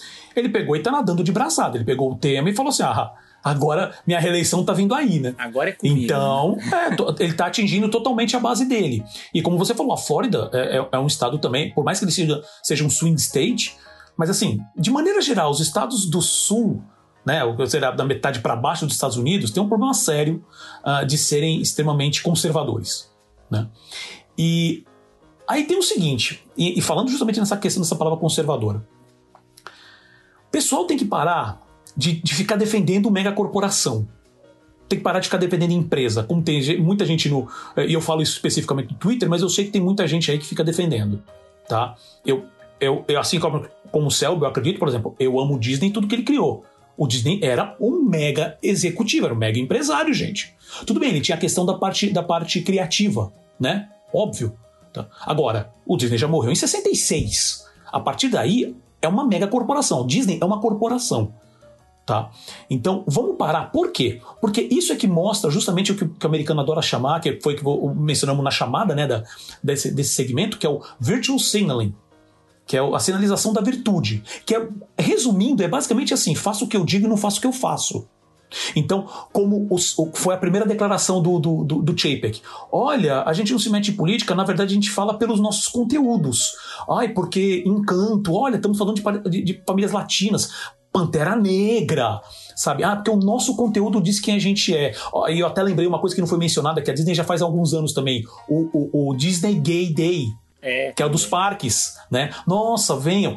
E aí, não pode deixar. Depois que acontece uma situação dessa, que a gente. que o pessoal costuma bater bastante nessa tecla, que é falar assim: normalmente toda empresa capitalista, que é basicamente todas, quando eles se posicionam dessa maneira, eles têm interesse, é, é marketing. Então, o que, que eles querem com esse processo? Eles identificaram que o público LGBTQIA, é um público é, é, grande e é um público que tem dinheiro para gastar que eles chamam de é o pink money que eles falam. Né? Então, ok, vamos atrás desse público. Ah, mas o que, que eles falam? Mas é uma questão. Não, não importa, eu quero esse dinheiro. Ponto. E aí eles vendem a mensagem e por trás existe toda essa, essa, essa, essa movimentação. Né? Ah, vou dar dinheiro para todo mundo, ah, vai passar essa lei. Não vou me envolver. Ah, é engraçado, você vomita lá atrás o tempo inteiro falando sobre de ser todo o processo de ser progressista, de falar, nossa, a gente gosta de todos, todos têm que viver bem, não sei o quê. Só que por trás você está querendo, você tem grupos que você está direcionando para simplesmente eliminar. E aí essa é a questão especificamente com a, com a referência do Don't Say Gay Bill, porque basicamente você pode extrapolar essa lei para falar assim: não se menciona nada sobre sexualidade, gênero nas escolas, nem conversa entre alunos. Você pode entrar no, como você mesmo falou, Selby, se tiver, se a escola tiver, por exemplo, encontrar alunos conversando sobre isso, ela, a lei ela dá brecha o suficiente para falar assim: tá bom, não, não existe isso. Ou até falar contra, para falar daquela mentira, sabe? Então, uh, tem que tomar muito cuidado com isso, cara, porque a Disney vai olhar para dinheiro. E vai fazer a movimentação que for. E detalhe, uh, e aí entra num, num, ponto que me incomodou bastante, que esse eu vou trazer porque é um assunto que a gente conversou uh, no episódio 46, e eu lembro dessa pergunta foi que eu, que eu fiz pro Selby especificamente. Mas assim, basicamente, o, o Chapek, primeiro, ele já antes mesmo de ter estourado essa questão com o Don Bill, ele tinha dado uma entrevista onde ele falava que ele achava que a Disney estava progressista demais. Sim. Não sei se você lembra disso, Selby. Sim, sim. E eu já, hum, eu já li aquilo, já fiquei meio. Isso não é bom, né? E aí, joga nessa questão que eu falei do, do episódio 46 da animação, Selby, sobre a, o posicionamento da Susan Arnold. A mulher é, é, é, a, é a chefe do board da Disney hoje, já trabalha. A gente falou no episódio 46, trabalhou já 10 anos já no board da Disney, e com a movimentação do Iger, ela foi elevada a, ao cargo de presidente. E ela é abertamente lésbica. Né? E aí, eu, eu tinha perguntado isso pro Sérgio, eu falei, o que, que você acha pelo fato dela ser abertamente lésbica, o que, que isso pode influenciar na produção de conteúdo? Né? Você falou assim: olha, é, tem realmente muitas etapas, e me corrija se eu estiver errado, se eu estiver falando. Tem muitas etapas. Então não dá para falar que ela vai chegar e falar assim: olha, eu quero todo o conteúdo agora LGBTQ. Claro que não vai ser assim. Mas a minha pergunta foi mais no sentido: será que vai facilitar esse tipo de conteúdo? Vai, ser uma, vai começar um processo de ficar mais palatável? E aí me vê uma situação como essa, e o posicionamento dela, se é que se pode dizer que isso é um posicionamento, que foi na, na call de investidores que, que meio que estourou tudo isso, né, que foi quando o Chapek abordou pela primeira vez esse ponto, o que, que ela mencionou? Ela só mencionou o seguinte: a Disney luta para criar um local de trabalho no qual todos os empregados se sintam bem-vindos e apoiados e que contribuímos para as comunidades onde atuamos. Hum, aliás, quem, quem Esse quem... foi o comunicado dela. Mas, Pô, mas, um você sabe, mas você sabe que essa frase que você agora foi bom, bom você ter falado essa, ter lido essa frase aí, uhum. porque alguém falou essa frase recentemente. Aí um executivo falou essa frase aí, muito parecida, se não igual, uhum. que foi o Peter Rice, que é o não responsável tô, pela General Creative, né? Basicamente uhum. todas as produções, né, de que seriam de televisão ali, que ele, que ele, ele aliás, com grande experiência na Fox, né? Ele veio da com a compra da Fox, ele veio para Disney e que dizem aí nos, na rádio corredor que ele seria um forte é, candidato a sucessor do, do Chapek, se for o caso, porque hum. ele é da área criativa, né? Com grande, inclusive brigava com Kevin Mayer nessa questão de distribuição do Disney Plus. Ah, então não é muito tá. forte. E ele agora nessas nessas reportagens é, houve uma é, a, a, a, CNBC repetiu um, memo, memorando que ele lançou para os funcionários com uma frase muito parecida com essa da Susan Arnold. Né? Então, bem interessante essa, essa, o timing hum. aí da, da expressão dele aí. Exatamente é. que ele, ele, se preocupa com os, com os funcionários. Né? Então, eu, eu fiquei me. Foi a primeira coisa, quando, quando essa coisa, essa questão toda começou a estourar, e aí o, o Chip começou a meter o pé pelas mãos ali no processo. Eu lembrei desse episódio da animação, lembrei da Susan Arnold na hora. E eu falei, será que ela, ela declarou, ela, ela se posicionou de alguma maneira? Não.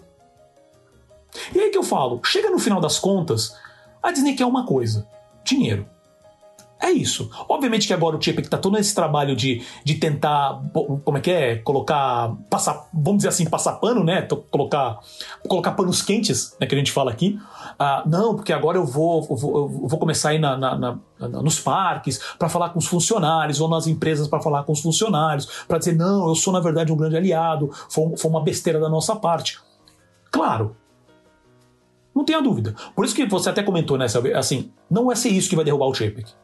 A não ser que essas coisas comecem a empilhar, outras coisas comecem a aparecer e a situação vai começar a se tornar insustentável. Agora, não, também, não vamos ser inocente de achar assim que, tipo, o Chapek entrou, aí que eles começaram a dar dinheiro para todo mundo.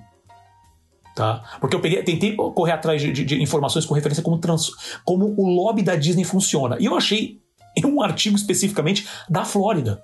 Uh, Vou resumir aqui, tem, eu, acabei separando vários dados, mas vou resumir. A Disney hoje ela mantém sete escritórios de lobby na Flórida só. São tá? 38 Se... lobistas. Então, mas, então, na Flórida. Sim, certo? só na Flórida. E a... 38 Exato. Lobistas. E além disso, ela mantém uma, ela tem uma área interna da Disney que é só focada nessa parte de lobby, que aí não, ela não abriu quantos funcionários são uh, e nem qual é o valor que é pago para eles. Mas assim, só para dar uns números, os gastos com, vamos dizer assim, com, só que a Disney gasta nas eleições da Flórida que lembra lá, uh, muita gente costuma falar, e eu meio que concordo, que lobby nada mais é do que o, a corrupção legalizada. Né? Então, mas assim, é um processo já antigo nos Estados Unidos. Então não pode dizer que, Sim. sabe, é, sempre foi assim. Mas assim, é, em 2010, a Disney gastou 2,1 milhões de dólares nas eleições estaduais da Flórida, incluindo doações a candidatos, partidos, comitês políticos e campanhas de alterações constitucionais. Quando eu falo campanha de alteração constitucional, não é a Constituição dos Estados Unidos, mas é falando com leis uh, uh, estaduais. Tá? Uh, e esse valor cresceu foi para de 2012, né? Porque lá eh, sempre dois em dois anos você tem né, os midterms, e os terms e os midterms. Então, em 2012 foi para 5 milhões, em 2014 foi para 5,7 milhões, em 2018 ela gastou 28,3 milhões. Tá? E isso, tô falando, em eleições, tem toda a parte que é o, digamos assim, o lobby do dia a dia, que é o contato, então vou, vou passar aqui para um candidato para ele passar uma lei. Pagou em torno de 310 mil a 570 mil a, a esses candidatos em 2020. tá? Isso só em 2020. Então, assim, é, e eu tô falando só Flórida, tá? Então, assim, qualquer lei que eu lembro que uma, aqueles comentários eu li nesse texto também, que ele fala especificamente de uma lei que é o seguinte. Isso eu não sei, isso eu não, eu não lembro específico se é na Flórida, mas basicamente é o seguinte: normalmente nos Estados Unidos, a, a taxação sobre produto né, do, do, produto que você vende, ela é feita na hora. Tanto que quem já foi para os Estados Unidos sabe. Se você vê, o, o por exemplo, um boneco lá, tá R$19,90. Né? Aí você passa no caixa, normalmente sai 20, 21, 22 dólares, porque a taxação é feita na hora da venda. Só que o que, que acontece? Como a Disney ela compra, ela, às vezes, é, falando dos, das lojas principalmente, né, da Disney, ah, então nos parques, por exemplo, e tudo mais, como ela compra os produtos para revender, se ela não vende aqueles produtos, ela é o consumidor final, então ela tem que pagar imposto em cima daquilo. O que, que ela fez? Trabalhou todo um lobby para falar assim: olha, os produtos que não vierem, que, que não venderem, eu vou doar. Como eu vou doar, não é venda, então me tira essa taxa. Você pode entrar no mérito se isso faz sentido ou não, não sei. Mas o ponto é: a Disney tem uma influência gigantesca na Flórida. Principalmente, né? Tô, a Califórnia também deve ser grande, né? Mas principalmente na Flórida.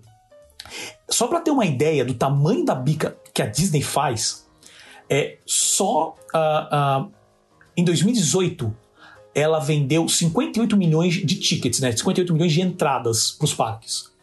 É, só o imposto, o imposto em cima de, de, da venda desses ingressos, né? De, dos ingressos, né? foi de 409 milhões de dólares. Só na Flórida. Só com a venda de tickets. Ela tem uma influência na Flórida gigantesca. Né? E aí, meu ponto para encerrar tudo isso é: pode-se entrar em questão das leis, uh, obviamente que é tudo uma questão. É, guerra de narrativa, é guerra cultural, tá?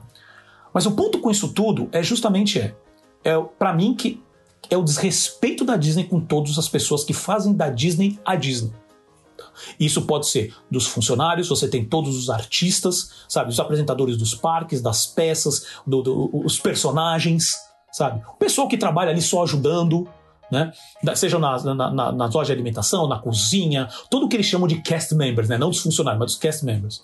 Mas também todos os criativos de maneira geral. Então entra, como você falou, os Imagineers, entre todos os produtores de animação, ou qualquer funcionário, na verdade sabe? É, é, funcionários que são, que são homossexuais são, estão ali, né, no, no vamos dizer assim, no, no, no leque, eu, não, eu esqueci o termo agora, mas que, tá, que entra nessa categoria LGBTQIA+, que a Disney simplesmente falou assim, vocês não, não importam pra gente, sabe? E, e eu lembro especificamente um que, que, é celebrado muito até hoje, que é um que, é principalmente de animação, que é o Howard Ashman. Certo? Que é o cara que só criou a trilha sonora da, da Pequena Sereia e da Bela Fera. E do, do Aladdin também, né? Ele fez algumas coisas pro Aladdin, mas ele infelizmente morreu, né? Em 94. E abertamente homossexual, era um cara que veio da, da Broadway, se não me engano, né, Selby? Né? E, e, fez essas músicas que, que basicamente, assim, trouxeram essa nova fase de ouro da Disney, na década de, de final da década de 80 começo da década de 90. Então, tipo assim, cara, esse cara trouxe dinheiro pra gente.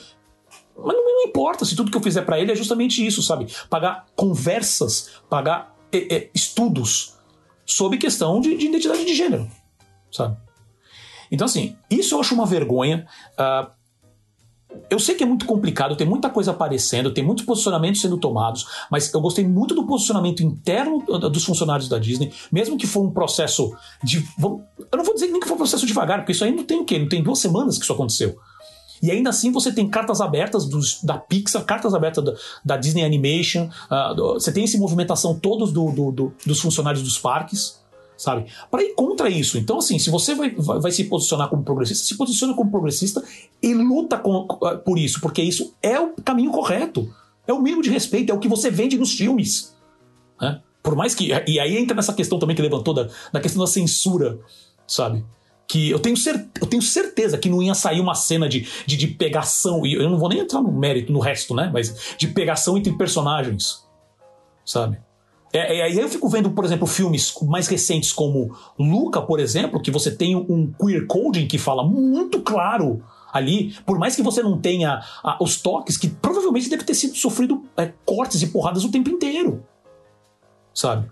O, o, próprio, o próprio Red também deve ter sido deve ter sofrido com isso, com toda essa questão da. Só você ver as críticas do Red que saíram agora, falando da questão da. da porque tá passando por tudo. No, é, é, e só fazendo parênteses rápido aqui, gente.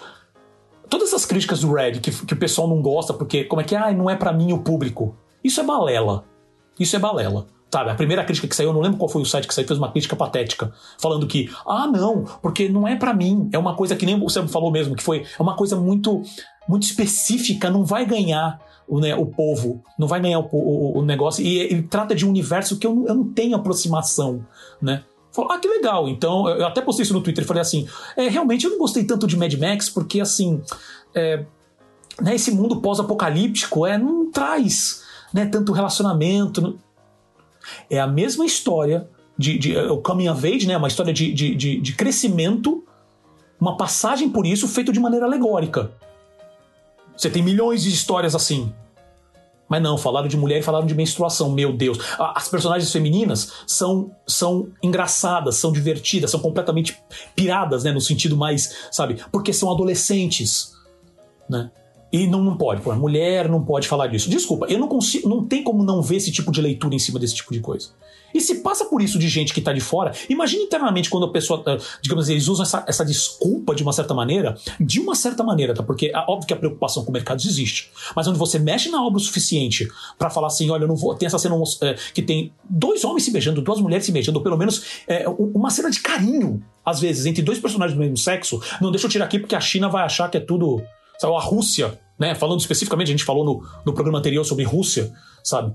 É, então, assim, eu acho vergonhoso esse tipo de posicionamento da Disney. E eu até me, me, mencionei pro Selby, agora meio para encerrar. Uh, eu quero que esse incêndio de relações públicas na Disney só piore. Né? Eu não quero, obviamente, que ele falou da questão dos Imagineers, tem muita gente saindo, todos esse, esses movimentos, que não tem a ver com essa questão do Don't Say Gay Bill, né? mas é, que, que a, essas movimentações internas da Disney, da Disney, estão causando realmente demissões ou saídas. Isso é ruim. Tá? Uh, mas eu quero que essa, essa, esse, esse negócio de relações públicas pegue fogo mesmo, porque precisa. É bom que tenha esse movimento e principalmente que isso dê poder interno na empresa. Porque, novamente, é, e, e, isso vai para a dica cultural que eu vou dar depois. O fato de você deixar de consumir, você, algumas pessoas, já comentei isso no episódio passado, né? Não, va, não são ações individuais que vão fazer a Disney mudar. São ações coletivas. São impactos em, em leis, em governo. Isso vai fazer as grandes empresas mudarem. Né? Não é falar assim, putz, eu quero desligar o Disney Plus agora, vou, vou, vou, vou cancelar. Cara, você está no total seu direito. E acho que você, se você quiser fazer, faz mesmo. Né? Mas não é isso que vai mudar. Porque eles vão continuar usando a força deles para avançar cada vez mais público. E a marca deles, pelo amor de Deus, né, gente? Não precisa falar, falar nada. Eles não estão construindo marca ainda. Né? Então, foi, é, foi vergonha, assim, acho que o posicionamento do Chip aqui. Primeiro que o Chip, assim, ele está no festival de, de, de, falhas de comunicação. Uh, fiquei decepcionado com, esse, com, a, com, a, falta de posicionamento da Susan Arnold nessa brincadeira toda, sendo que eu levantei essa questão lá antes. E Cara, eu, eu, quero ver, eu quero ver ainda a, a, Disney pegar fogo nesse sentido. Mas acho que ela Porque precisa. falar, né? Porque acho que se a Susan Arnold fala, aí não. é que o Chapek cai em crédito geral. Perfeito, perfeito. Eu entendo essa questão. É. Aquilo que você falou, que falou assim, olha, a, a gente até discutiu um pouco antes. Se o board simplesmente pegar e tirar o Chapek agora, a né? culpa vai cair eu, no, digo agora, conselho. A culpa vai cair deles, é, porque aí eles vão começar a correr atrás e falar assim, poxa, que aí vão trazer, né? Pô, mas o processo com o Iger foi estranho. Deixa eu correr atrás, que isso é o que a gente já brincou, né? A gente está esperando enlouquecidamente pelo livro, né? É, não oficial, obviamente, né? Para ver o que aconteceu. Então, assim, eu, a não ser que realmente a situação piore muito, agora eles não consigam segurar a, a bronca, o que continua, porque os números da Disney estão ótimos. Tá? Então, assim, acho que do, pelos próximos 3, 4 anos, acho que se mantiver do jeito que está, ele se mantém. Tá? Aí, se. Aí eu sempre tinha comentado uma coisa comigo. Se isso impactar em, em problemas de, de, de, imagem, que ele até comentou comigo, que, que o Seb às vezes tá, ele acha umas fontes que eu acho muito, muito legal, assim. Que tá tendo problema interno na, na área da Lucasfilm com a Kathleen Kennedy por causa de toda a marca, como a marca Star Wars está sendo é, é, trabalhada ou não trabalhada. Você tem outra, outras questões que, tão, que podem gritar, se, se assim, a questão do, do, Disney Plus, o problema da, da, entrega dos conteúdos, que a gente já falou em episódios passados, né, que tá, não tá no ritmo que eles gostariam. Se tudo isso começar, se começar a ter impacto nisso, aí a conversa, a, a conversa muda de figura. Se não, ele vai se manter. E aí, quando meio que a, a coisa se, se diminui um pouco, aí substituem, ele já ficou uns 5, 6 anos, ou obrigado pelo ótimo trabalho, e a vida segue. Então é isso, essa, essa, é a minha opinião sobre isso, porque eu achei esse processo todo terrível. Descobri muito mais informação sobre toda essa movimentação de lobby da Disney. Então vamos ver. Ser, não sei se a gente vai ter mais novidades no próximo episódio sobre isso, mas essa é a situação no momento. Você tem algum último comentário, Selby? Eu fico só com medo que o Chapek vai falar aí, né? Que do jeito que, a, que o ah, ritmo das coisas estão, eu fico é com medo. É a nossa expectativa. Então a gente vai ter que fazer, de bola. a cada duas edições vai ter que falar dele, né? Se depender. É verdade. é verdade. É. Mas é isso, só isso. É isso. E agora queremos saber sua opinião, caro ouvinte.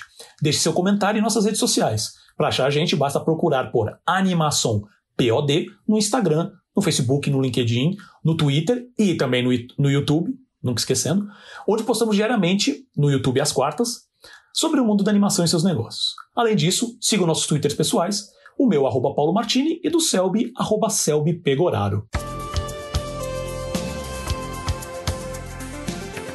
Partimos para as dicas culturais. E aí, meu amigo Selby, qual a sua dica de ah, hoje? Dicas culturais. Eu acho até que eu já dei essa dica, mas eu acho que vale a pena dá-la de novo porque já deu James, sim, eu lembro porque dela. Porque o James Stewart, que é um jornalista, é ganhador inclusive do prêmio Pulitzer, ele está sendo entrevistado, foi pela CNBC sobre essa crise aí com crise de relações públicas do Chapek. Ele escreveu um bom livro chamado Disney War, que eu trago aqui para vocês a capa para quem vê em vídeo no YouTube, né? Para quem não lembra ou não sabe, temos os nossos cortes aí no YouTube. É, é, um livro muito bom que mostra a transição da Disney entre a gestão do Mike Eisner e do Bob Iger. Um livro muito legal mesmo. E tem edição em português. Então, é, para quem é, não, ou não sabe ou não tem acesso ao original, saiu uma edição pela Ediouro é, de 2006. Então, vale a pena para quem quer saber um pouco sobre esses meandros de de transição de uma gestão e outra. Né? E claro que eu deixo também aqui, já que o Paulo citou e eu assisti também, é uma, uma dica que eu esqueci de colocar aqui no roteiro, que é o Turning Red da Pixar, né? o Red Crescer é uma Fera, que é um filme muito bom, viu? muito divertido, muito leve, me lembrou muito o Pateta ao filme, de 1995, né? Que era um Ótima filme, referência. É um filme para pré-adolescente, né? Voltado para menino e o Turning Red é, é, é o mesmo tom, só que voltado para menina, mas o fato de estar voltado para menina é, não é, não, não vai, não vai tirar a graça se você for homem, se você for adulto ou não. Eu posso, eu posso falar que dos últimos da Pixar foi um dos que eu mais ri. então fica uma dica também para ver o, o Turning Red. Perfeito. E, e, esse negócio de falar que é filme para menina, só pelo fato de ter quatro, vamos dizer assim, quatro meninas que são as protagonistas, né? É, eu acho patético, porque assim, mulher já, já, assiste filme onde tem praticamente homem no elenco e ninguém fala que é filme pra, pra, pra, pra menino ou pra é. menina, necessariamente, né? Então é, é balera, o filme é divertidíssimo, eu também já assisti. O filme é divertidíssimo. O. A direção de arte, o character design, a animação é espetacular. De verdade. Sim, assistam, é realmente muito bom. Tá? Só isso que eu queria dizer. E minha dica cultural é, vai ser um pouco. É, pode soar um pouco como, como eu estou forçando uma, uma, uma, situação por causa do assunto. Tá? Porque basicamente minha dica seria assim: assista qualquer animação que tenha ou é, que tenha essa questão LGBT bem clara na história, ou então que é feita, que é produzida por uma equipe de, de mulheres, de, de, de, pessoas LGBT. Uh, ah, porque tem muita coisa boa independente disso. Mas se continuarem usando isso como uma ferramenta para poder é, minimizar, colocar um grupo, um, um, grupo como vilão ou como uma coisa errada, então é que a gente tem que realmente entender e bater mais de força contra. Tá? Então eu coloquei como dicas aqui, por exemplo, o curta, que é o Segredos Mágicos no Disney Plus, que é o Out, que também gerou uma comoção alguns meses atrás, que acho que não, a Rússia tinha impedido. Eu não sei se a gente comentou isso na animação. Eu acho que sim, eu não estou muito lembrado. Mas que, que, que é só o, a historinha, é uma animação super bonitinha, que basicamente o, o, o cara tem um namorado, só que ele ainda não contou para a família. É isso. E assim, ele lida um pouco com os meios, com, com as ansiedades dele. Gente, é uma graça o curto. Tá? E aí eu, eu, eu trago também que é, é o Super Drags, que é a, a, animação do Netflix, né? Que é a, a, primeira que só teve uma temporada, infelizmente. Foi a primeira série animada brasileira do Netflix. Tá? Também vale isso mencionar. Tá? Uh, e tem o Kill Force também, que estreou no Netflix, que também fala de um grupo de espiões onde, uh, de, onde os agentes são é, todos LGBTs, de várias. De, de, todas as letras, né? De todos. De, todo o, o arco-íris, de, de, todas as cores do arco-íris, que eu, eu achei interessante o trailer. E, e, obviamente, só queria deixar claro aqui, a gente mal comentou, né, Selby, aqui no, no Animação, a gente já fez algumas postagens na, nas redes sociais, mas uh, que eu deixo aqui claro minha torcida pelo Mitchells e a Revolta das Máquinas ah. pro, pro Oscar. Continuo com essa torcida. O, o, Encanto ganhou um lugar no meu coração, que eu, eu já comentei isso antes, e continua. Eu, diferente do Selby, amo a trilha. Ele acha que a trilha é genérica. Eu e eu não te, canções, eu não te né? entendo. As canções. Então, as canções, eu tô falando das canções. Eu não te entendo, mas ok. Tá? Mas, não, assim, mas você já, lê, eu já acho... ouviu as outras canções do, do Lin-Manuel Miranda para outros filmes? Já, já. Ah, então. Pra mim é piloto não. automático. Eu, eu, discordo. Acho que justamente no Encanto é um negócio que tá acima. É tudo mesmo. Porque eu, eu, já ouvi algumas. Por exemplo, as, as, as, canções dele que ele fez pro. pro. Como é que é o nome? Pro Mary Poppins, né? Ok. Ok. Não achei nada demais. Tudo bem que assim, é, tem alguns outros. Os últimos, uh, uh, os últimos filmes dele, principalmente o In the Heights, eu não vi. E o Vivo também não. Né? Então, preciso ver, então esses eu não posso comentar. Mas assim, as canções do, do, do Encanto, para mim, não tem um. para mim não tem uma ruim. A mais fraca ali tem nota 8,5, 9. Mas tudo bem, não é esse o ponto. E aí, mas assim, meu ponto é, a Mitchells para mim ainda é a grande, para mim a grande, a, a grande aposta do Oscar. Se bem que eu acho que, que ele vai, ele vai perder, o encanto vai levar. Tá? E não precisa falar nada, né? Toda essa movimentação, né, né, né, né Selby? É, vai, vai ter a apresentação do o, o, We Don't Talk About Bruno, sendo que não tá nem concorrendo. Aliás, a, deixa eu só falar uma coisa antes que eu esqueça, né? Fala Até porque você aí. colocou no nosso título aqui sinalização uhum. de virtude, a dona Sônia andou fazendo umas sinalizações de virtude para promover os Mitchells aí pro Oscar, né?